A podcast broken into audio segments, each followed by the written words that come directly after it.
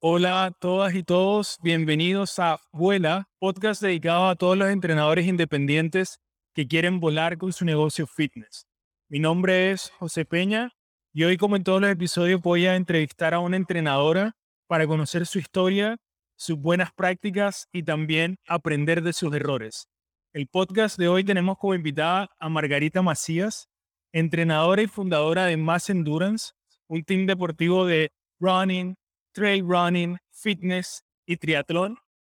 Además de ser coach, Margarita es magíster en educación física y seleccionada chilena de atletismo en distancias largas, múltiple campeona nacional que actualmente va en busca de representar al país en los 42K kilómetros de los Juegos Panamericanos Santiago 2023. Hola Margarita, ¿cómo vas? ¿Te presenté bien? Sí, súper bien. ¿Algo que haya faltado que no, que no esté en el, en el libreto? eh, no, profesora, atleta, entrenador, está bien. Sí, súper. Buenísimo. Margarita, ¿qué es Más Endurance y cómo nació? Eh, Endurance es un club de, de, entrenamiento donde las personas buscan, me buscan porque quieren eh, sacar el mejor desempeño de sus capacidades físicas eh, íntegramente, o sea, psicológicas, van también para sentirse bien, eh, verse, sentirse bien y desempeñarse lo mejor posible, ya sea como dijiste tú, en running, trail running, fitness y triatlón. Buenísimo. ¿Y cuándo nació Más Endurance? Mira, Más Endurance nació en pandemia porque antes yo ya tenía un grupito chico de personas que entrenaba personalizadamente. Y un día estaba en pandemia y yo, eh, bueno, siempre entrenando, ¿ah? Eh, pero desarrollándome como atleta de repente dije, no puedo quedar ahora cruzados con lo laboral, porque estábamos todos la misma igual, pero yo sabía que tenía eh, los estudios y tenía potencial para sacar algo adelante y no quedarme a brazos cruzados y que me afectara la pandemia como a muchos nos ha afectado. Y de repente empecé a pensar, ¿y, y si algo, algo más formal? Un, un, un grupo deportivo que después se transformó en club de hecho, ahora ya estamos afiliados al Instituto Nacional de Deporte, a la Federación Atlética, ya, ya formal. Tenemos ansiedad y todo. Entonces, mm, al comienzo fue decir, ya voy a hacer un grupo, voy a crear un, un nombre, claro, y lo voy a alargar en las redes sociales a ver qué sale. Y fue increíble cómo tiró para arriba así como en un mes. Yo revisé Instagram, solicité eh, cómo se hace para entrenar, quiero entrenar, Igual eh, creo que lo que yo, bueno, empezamos con los tips, lo que hice, que yo creo que hice bien, eh, que me, me asesoré al tiro por crear un logo con un especialista, o sea, con, con un publicista y Perfecto. también eh, creé publicidad con un publicista eh, que sabía esto, o sea, no lo hice yo, quizás si lo hubiese, las gráficas las hubiese hecho yo, no hubiesen pegado mucho, no se hubiese entendido mucho la idea, entonces me hice asesorar y pagué por eso, o sea, era una inversión al final que yo sabía que iba a retribuir. Está bueno ese dato, o sea que tú primero nació Más Endurance en pandemia y eh, una de las cosas que crees que funcionó muy bien fue buscar asesoría en tema de marketing. Y ahí logo y además publicidad. Cuéntanos un poco de publicidad, de, de lleno a eso ¿Qué, qué hiciste ahí? Como que, ¿qué, ¿Qué sientes que fue algo bueno que funcionó que, que otros entrenadores podrían implementar? Bueno, yo igual eh, me desarrollaba bastante, me desarrollo bastante en mi Instagram personal. Entonces ya tenía algunos, desde hace muchos años, yo como atleta ya me habían hecho muchos tips. Y leo mucho también sobre eso como para yo conseguir auspicios como deportista, etcétera. Entonces, eh, uno de los tips muy que siempre se me quedó grabado es que tú tienes que separar tu perfil de tu perfil profesional. Entonces inmediatamente creé otro Instagram que era solamente del club. Sí. Y a ese le puse otro logo, otro nombre y que ojalá solamente ahí se notara, se supiera que yo era la entrenadora, pero no llenarlo de cosas mías, sino que, que se notara que eh, yo quería entrenar a un grupo de personas y que se desarrollaran ellos, no yo. Hay gente que comete el error de mostrarse también mucho a ellos. Entonces, uno sabe mucho más de ellos, quiere saber de lo que están haciendo con las personas. Entonces, claro, que, ¿no? que, Y me imagino que, que llega un punto en que es muy difícil, y lo he visto con varios entrenadores y entrenadoras, que claro, es como dos vidas. Es muy difícil mezclarlos. Hay, hay, personas que, hay personas que lo logran hacer, pero al final es muy difícil mezclar esas dos comunicaciones porque o te vuelcas directamente como entrenadora y a mostrar lo que haces, o tienes estas dos vidas, como todos tenemos, que es una parte es ser entrenadora y otro es la empresa y lo que haces y el tipo de entrenamiento que realizas y los cambios o resultados que eso genera. Margarita, cuéntame, eh, ¿qué pasó en pandemia? ¿Tú comenzaste, cómo partió? Porque eras, antes entrenaba gente o solamente eras atleta. ¿Cómo te nace el tema de estar, me decías que tenías un grupo chiquitito, pero ya después de pasar de un grupo chiquitito, del interés de entrenar a algunos, a, listo, vamos a entrenar a muchos y, quiero tener mi emprendimiento y vivir de esto y ser independiente, cuéntame un poquito de ese camino. Uno, ¿cómo tomaste esa decisión? Y dos, ¿qué, qué aprendiste de ese proceso? Sí, mira, lo que pasa es que yo llevo siendo atleta muchos años, más de 10 años, y yo mientras estudié y mientras trabajé en Concepción, que ahora vivo en Temuco, fui atleta, entrenadora, soy profesora de educación física y magíster, entonces siempre mis trabajos tuvieron relación con el atletismo, entrenadora de atletismo en colegio, hice clases de atletismo en universidad, eh, en institutos técnicos, entonces todo era, todos me conocían por mi rol de atleta y también de profesional. Entonces siempre hubo una relación ahí. Y en pandemia, como te digo, me encontré que ya no tenía trabajo, tenía un poco estos personalizados, que eran como seis personas, pero no, no te sirve mucho si quieres vivir de eso. Y dije, uh, va a ser difícil aquí encontrar trabajo. Entonces un día empecé a decir, y si le pongo nombre a esto, como te decía antes, empecé a dibujar, agarré el computador, un programa súper básico, el Canva, por ejemplo. Que sí. Herramienta súper importante para todos los entrenadores. De forma muy fácil pueden tener un diseño increíble y comenzar a, promocionar y a crear cosas en, en diferentes redes. Sí, pues, entonces yo hice el logo, empecé a tirar letras y ahí quedó en el más endurance. Y dije más, igual quiero que mi apellido quede, pero que no, que no el club no se llame como yo, o sea, igual es un error. Gente que le pone su nombre a los grupos, a mí no me gusta, no sé si les resulta, pero bueno, a mí no me gusta. Entonces dije, ya, que tengo una M de Macías, pero que no se llame Tim Macías, por ejemplo, o Tim Margarita. ¿no? yo siempre he entrenado a gente que quiere correr larga distancia, maratón, carreras ultra, trail running, qué sé yo, triatlón, que igual es largo. Dije, ya, endurance, eh, que, que, que, es una palabra sinónimo de resistencia, ya, endurance, más endurance, listo. Y, y por ahí igual me dijeron, oye, que la M sea grande para que se note que es por tu nombre y por tu apellido, MM. De hecho, la sí. dos M cruzadas. Y ahí, ahí quedó, me gustó cómo quedó en Canva. Se lo mandé al diseñador que lo hicieran en el formato correspondiente a diseño, el Illustrator. Y ahí lo desarrolló el Illustrator y yo lo pude enviar para las poleras y todo eso. Buenísimo. Eh, poleras para los que nos escuchan de otra parte que no sea de Chile son camisetas, t-shirts, eh, etcétera. Sí. Remera. Remera también. Eh, Buenísimo, Margarita. Margarita, y en, en esa línea cuando que, que le pasa a muchos entrenadores cuando, o atletas en tu caso, que vienen de hacer lo que les apasiona, y es donde yo veo que hay mucho dolor de a entrenadores, donde les encanta el deporte, son atletas, pero muy poco de negocio, tienen el problema de cómo definir mis planes, por qué cobro, estoy cobrando barato, caro, ¿Cómo, cómo lo hiciste tú y qué, qué, qué te ha funcionado? Mira, yo creo que a mí, yo tuve mucha suerte, a mí se me fue dando todo porque el, el año de la pandemia que yo decidí hacer esto, justo me llegó un correo del Instituto Nacional de Deporte donde becaban a los deportistas destacados con un diplomado de marketing. Bueno. Entonces, este duró todo el verano, duró diciembre, enero, febrero de la pandemia, 2020. Y ahí ya estuve como lista, y así ya tenía conocimiento, ahí como que los rematé.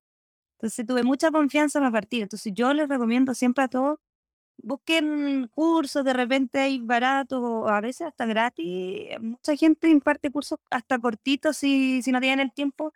de, pero lean, o si no lean sobre marketing, publicidad, de verdad que sirve porque uno a veces tiene buenas intenciones, pero no sabe cómo plasmarla y ahí te enseñan todo, por lo menos lo básico, cómo partir.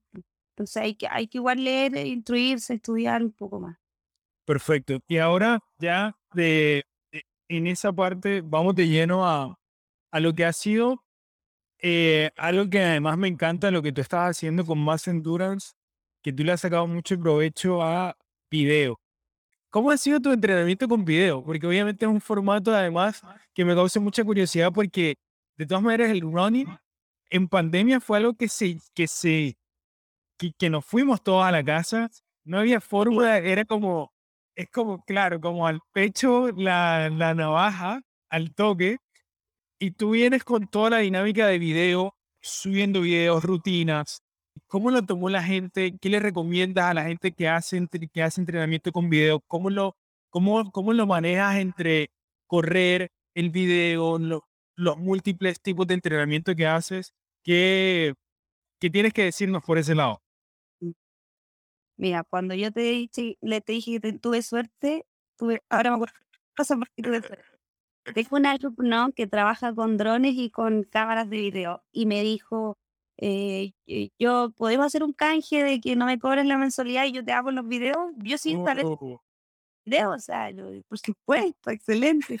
Cuando veo que me trae unos drones y cuestión, y dije, pero yo le dije, ¿sabes que esto cuesta más de lo que yo cobro? O sea, tú, es un- has visto el material audiovisual que Sí, sí, es increíble, es increíble. me dice, no, tranquila, y a mí igual, él igual lo hace por- porque le gusta, porque él vende drones, no, no se dedica a eso, pero igual ha hecho estudios sobre hacer videos, entonces le gusta harto, pues, por suerte, de verdad que tenía mucha suerte.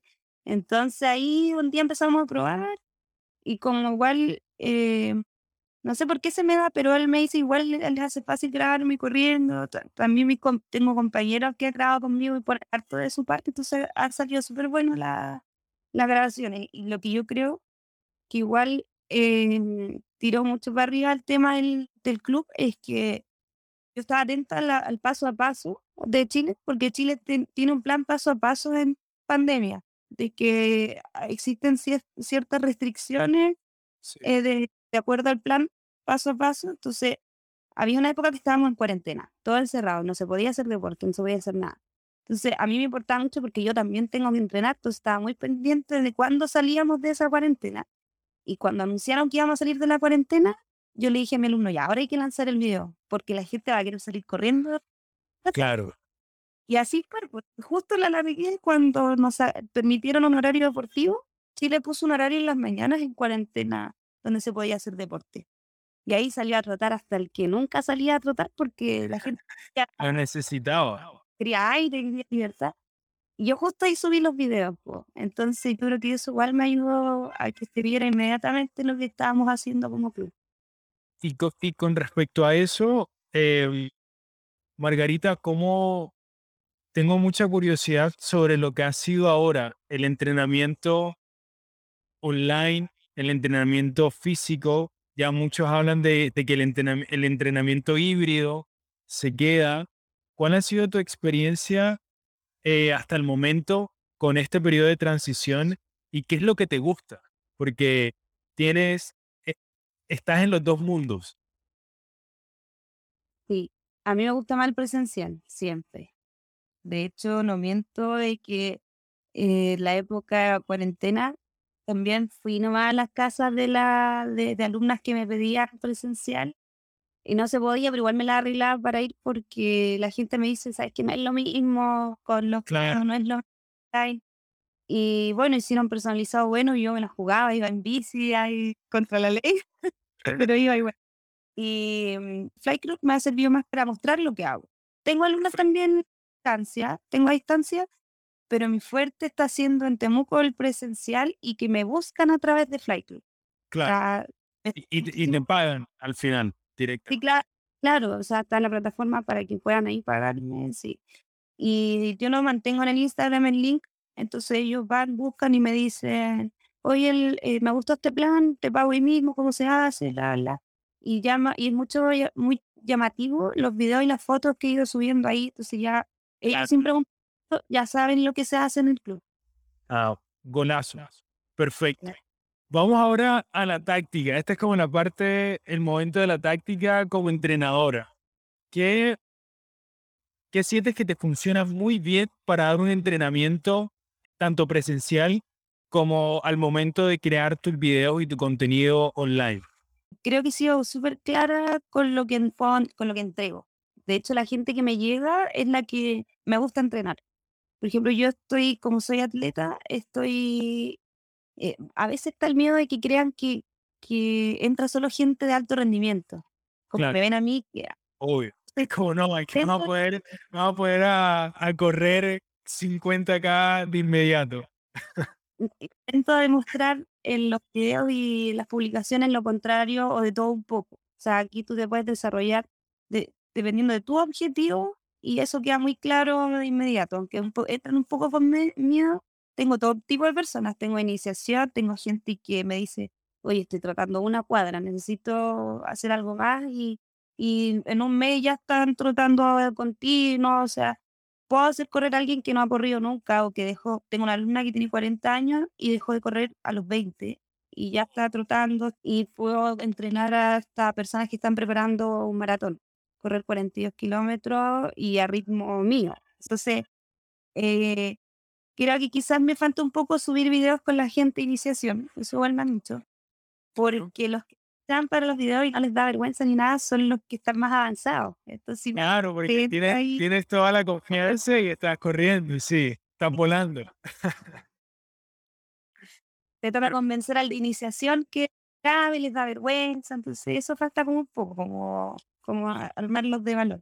Y hablemos de eso, ¿qué has hecho? Porque el sé que le pasa a, a, todos los entrenadores en cierta etapa, que es cómo quebrar el miedo y dar esa confianza a entrenar, porque ahora favorablemente está la voluntad y la gana de que la gente quiere eh, mejorar su salud, quiere hacer una actividad deportiva, quiere estar al aire libre también, pero tiene miedos, tiene miedo de pagar, de pagar por algo que no le vaya a funcionar, de si va a dar el ritmo o no, que me decías que siempre te llega gente, bastante gente de ese tipo. ¿Cómo haces para convencerlas? O más que convencerlas, quitarles el miedo de que se atrevan y prueben eh, el entrenamiento. Eh, yo creo que ahí también toca hacer un trabajo personal. O sea, yo por eso mantengo mi Instagram personal, mostrar también que tú eh, no eres súper mujer, que también entrenas todos los días para poder tener resultados y que eh, cualquier sea el objetivo, uno manteniéndose en movimiento puede lograrlo. Entonces yo creo que hay que generar una confianza y una credibilidad demostrándolo tú primero. Y, o sea, si pretendes ser entrenador, pero no tienes contenido personal, no subes nada, subes, no sé, subes fotos o cosas que no tienen nada que ver con el deporte, no, no creo que te crean mucho. Entonces, uno tiene que mostrarse, quizás buscar un intermedio mostrarte ya como soy yo alto rendimiento, pero también mostrar a ratos que el alto rendimiento igual se cansa, igual sufre por conseguir cosas, que es como todos, como todo, a todos nos va a costar, ya sea el objetivo, todos tenemos que estar ahí todos los días o día por medio para los de iniciación, que entrenan dos, tres veces a la semana. En generar esa confianza y en los presenciales, que ese es como mi fuerte ahora. O sea, tengo en con cerca de 30 personas presencial y a veces se me han juntado muchas, entonces tengo que ser bien margarita y estar pendiente del avanzado, estar eh, cuando de iniciación me dice, profe, ¿cuánto me queda? Y digo, a ti te queda una vuelta, vamos súper bien. A ti vas en este ritmo, entonces hay que estar muy despierta. Entonces se me pasa volando la, la hora y Claro, se te va volando de aquí a allá. Eh, Margarita, y ahora, ahora que estás hablando de eso, por aprovechar el, esta parte de la táctica. Me dijiste que tuviste mucha suerte con eh, tu curso de marketing, que ya venías explorando o aprendiendo cosas por el hecho de ser atleta y de buscar patrocinios. La verdad es que el marketing cuesta mucho a, a, entrenadores que lo hacen por pasión y que no tienen ese conocimiento en específico y necesitan de repente, activarse, como tengo que marketinearme, tengo que venderme. Y ahí hay una parte que es como quebrar esa barrera de comunicar, de mostrar lo que estás haciendo. Me imagino que pasaste por eso. ¿Qué te ayudó a quitarte esa barrera y a decir, ¿sabes qué? esto es lo que hago, esto lo, este es mi mensaje, así lo comunico, estas son mis clases, súmense. ¿Cómo fue ese proceso? ¿Qué le dirías a la persona que está todavía en ese, en ese punto de tengo que quebrar, necesito para poder seguir creciendo con, con mi negocio, necesito comunicar mejor y yo dar a conocer lo que estoy haciendo? ¿Qué táctica y consejo puedes dar en esa parte? Em, yo creo que si no tienen los conocimientos, pueden indagar en Instagram. O sea, copiar buenos ejemplos. Ustedes mismos suben eh, bastante contenido en Instagram, sobre todo nosotros, y pueden revisar los perfiles. Y yo, yo igual he hecho eso. O sea, al comienzo veía cómo se desarrollaban en otros países las, las personas que hacen lo mismo que yo. Y ahí iba cambiando un poco lo que les resultaba, lo que se veía bien, tratar de acotar la información, o sea, poner eh, justo y preciso en lo que el mensaje que quieres entregar, pero yo he revisado también bastante lo que hacen otras personas en otros lados y he tratado de sacar lo mejor de todo. Perfecto, así que tú que nos estás escuchando, por favor, busca referentes en Instagram. ¿En qué otra red social usas que creas que, que pueda servir o solo Instagram? uso Facebook también, pero eh, Instagram solamente lo tengo con el club y aparte yo creo, o sea, lo que a mí me funciona es que con Instagram basta, porque yo encuentro que es lo que más se usa y por lo menos a mí no me daría para usar más redes sociales. claro, una, con una basta. Y, igual, imagínate si te llega gente por todos lados, no les alcanza a responder a todos, entonces mejor que se sepa que te pueden encontrar por Instagram o por Fly Club, eh, Fly Club y listo. Entonces, ya tienes ahí a toda la gente, le respondes de una y listo. No, tienes que estar revisando los otros mensajes de otros lados. Enfocarse, Instagram funciona, hay mucho contenido, busquen referentes. Como tip, usen mucho el guardar, ese icono de guardar y crear colecciones, porque no solamente seguir a las personas, sino darle guardar y buscar el contenido que te gustó y después explorarlo un poco más, ayuda bastante. Eh, bueno, Margarita, pregunta a nivel de táctica también, pero a la inversa. ¿Qué error cometiste que no quieres que otros cometan? Yo creo que al comienzo quizás fui muy relajada, como quería que creciera el grupo, eh, con el tema de los pagos, puede ser. Em, bueno, por eso cayeron ustedes igual de perilla, como se dice, porque uno a veces al comienzo es inocente y como solo piensa en, que quiere que haya más personas, quizás no deja claro enseguida los términos, cuando, cuando se cobra, qué fechas hay que pagar. Entonces, al comienzo tenía ese desbalance. De hecho, lo conversaba con usted. Sí, y, estaba, estaba todo el desorden ahí por todos lados. sí, que daban, por suerte, Nunca nadie no me pagó, pero sí llegaba en fechas desordenadas, entonces juntar un montón de dinero. Pero ya, ya, ya se logra que a fin de mes tú tienes tu sueldo y eso es eh, súper importante para una persona que vive de eso.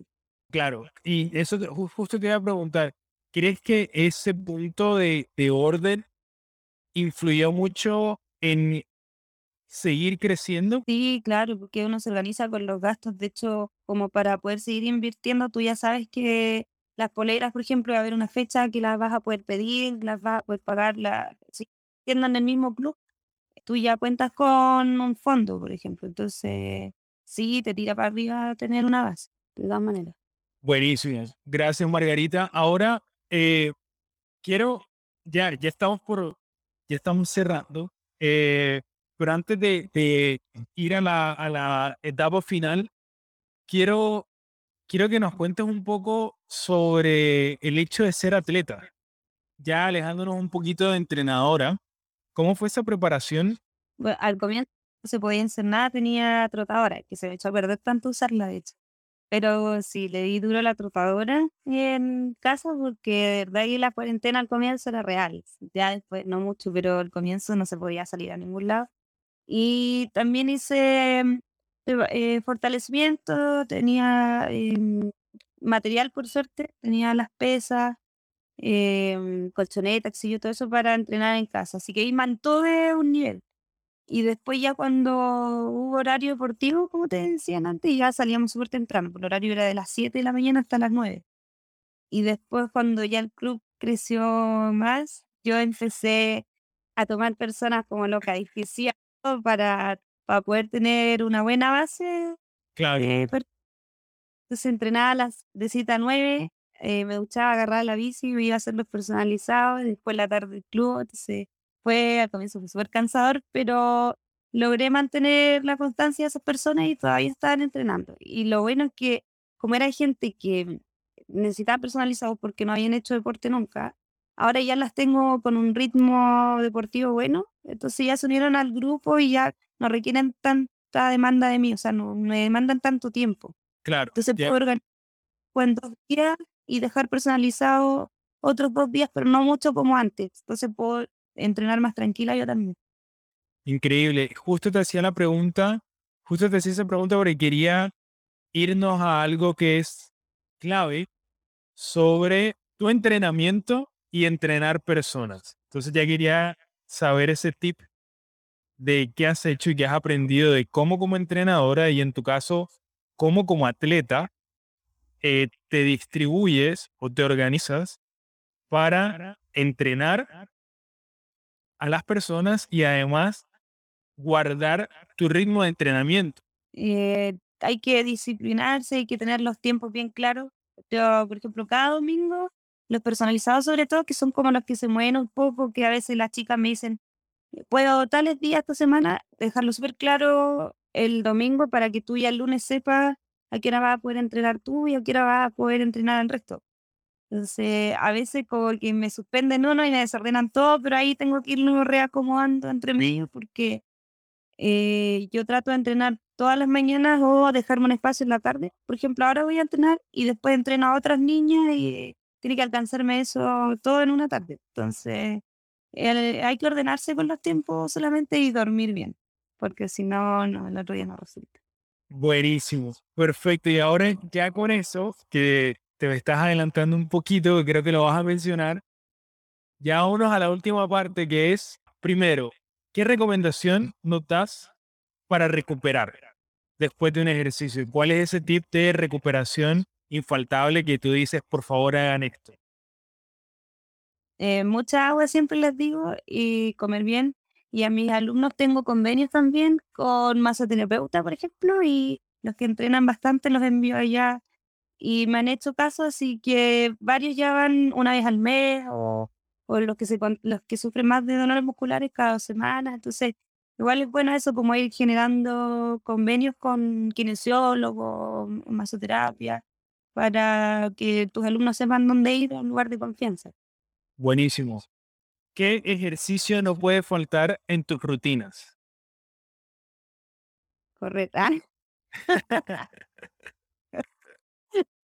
Correr. Ah. Correr calentamiento. Pero sí, sí. Bueno, la, la chica le gusta harto la sentadilla. Yo igual me gusta harto porque es completa. La encuentro súper completa y, y, la puede hacer una persona desde iniciación si se la enseña bien técnicamente hasta avanzado. Perfecto. No, y en sentadillas hay un mundo. Ya fue ¿Sí? hacer 3.000 tipos de sentadillas. Eh, ahora la última, alguien que sigas como guía o como influencer, como gurú, que creas que las personas, que los entrenadores deben seguir. Sigo un atleta y no sé si les interesa mucho, como digo, es atleta. Y yo me fijo, como ya siento que aprendí harto del marketing, me fijo en otras cosas que hace ella, que es una, una chica que corre, que es de Estados Unidos, pero mm, en, en griega, de origen eh, griega.